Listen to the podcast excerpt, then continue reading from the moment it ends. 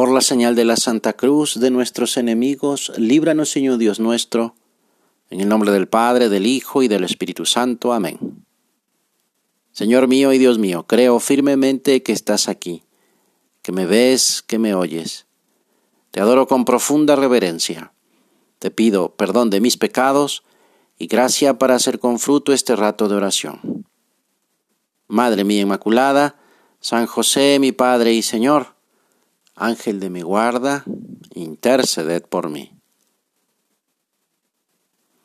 El Señor nos habla en parábolas para enseñarnos verdades eternas. Gracias Señor, porque das al hombre la capacidad de entender, porque te acercas con un lenguaje que podemos comprender. Te entendemos a ti, Señor, no son conceptos o ideas abstractas. Se trata de conocerte a ti, porque te nos presentas como cercano, nuestra fe consiste en eso, en conocer a una persona, a Cristo, que quiere estar cerca de nosotros. Jesús quiere que utilicemos nuestras capacidades para poder conocerlo mejor.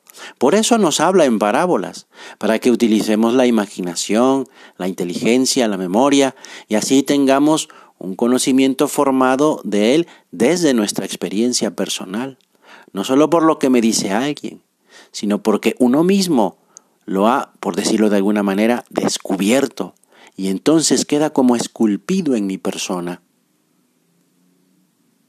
Escuchen, nos dice Jesús, salió el sembrador a sembrar. Al sembrar algo de la semilla cayó al borde del camino, vinieron los pájaros y se lo comieron.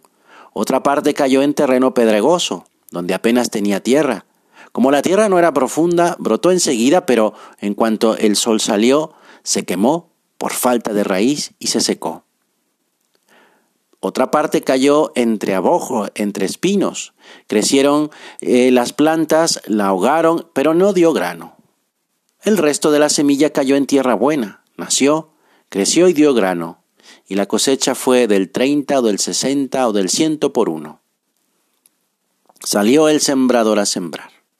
Precisamente es Jesús quien sale a nuestro encuentro y se nos presenta.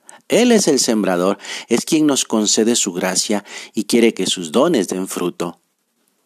La semilla es la doctrina, es la luz que ilumina la inteligencia para comprender el mensaje de Cristo. Con toda generosidad el Señor da su gracia lanzando a voleo como un buen sembrador. Por lo mismo, hay semilla que no cae donde debiera, es decir, en un ambiente poco propicio para que germine, para que dé fruto. Es de lo que nos está hablando el Señor. Por eso nos explica la parábola, para que estemos atentos y no sea nuestro corazón una tierra no buena para recibir su gracia, para recibirlo a Él. ¿Qué clase de tierra es nuestro corazón? Habrá piedras que hacen que Jesús no pueda entrar en mi alma. Mis ocupaciones ahogan la voz de Dios diciendo, ahora no tengo tiempo para rezar. ¿Qué clase de terreno quiero ser? Dice San José María, no te avergüence descubrir que en el corazón tienes la inclinación al mal que te acompañará mientras vivas, porque nadie está libre de esa carga. Pero no te avergüences porque el Señor, que es omnipotente y misericordioso, nos ha dado todos los medios para superar esa inclinación.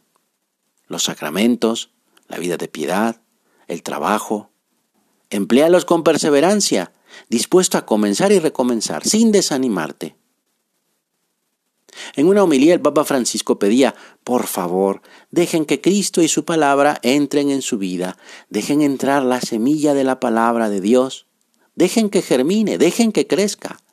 Dios hace todo, pero ustedes déjenlo hacer, dejen que Él trabaje en ese crecimiento. ¿Sí? Porque Jesús es al mismo tiempo el sembrador, la semilla y el fruto de la siembra. Nosotros somos el terreno donde el Señor arroja incansablemente su palabra y su amor. Hoy podemos pedirle al Señor que queremos ser esa buena tierra, que mire nuestro corazón que puede estar endurecido por las piedras o que puede estar enredado por las zarzas y los espinos de nuestra vida, y que sea Él quien lo limpie por entero y lance su semilla a manos llenas. Quien nos puede ayudar mucho en preparar nuestra alma para que sea esa tierra buena es San José, porque Es verdad que se le conoce como el carpintero, pero también podemos imaginar que no solamente trabajaba la madera, sino que también nos puede facilitar herramientas para preparar un terreno para sembrar. Señor San José, fabrícanos una pala para poder quitar la mala hierba de nuestro egoísmo por medio de nuestra ayuda a los demás. Danos un pico para romper las piedras de nuestra soberbia por medio de la mortificación. Fabrícanos el arado del cumplimiento de nuestro plan de vida para que el amor de Dios penetre hasta el fondo de mi corazón. Y mientras San José hace estas herramientas en su taller, la Virgen, mirándolo y mirándonos con cariño, le dirá a su Hijo que siga sembrando su semilla de amor en cada uno de nosotros. Que así sea. Te doy gracias, Dios mío, por los buenos propósitos, afectos e inspiraciones que me has comunicado en este rato de oración. Te pido ayuda para ponerlos por obra. Madre mía Inmaculada, San José, mi Padre y Señor, Ángel de mi guarda, interceded por mí.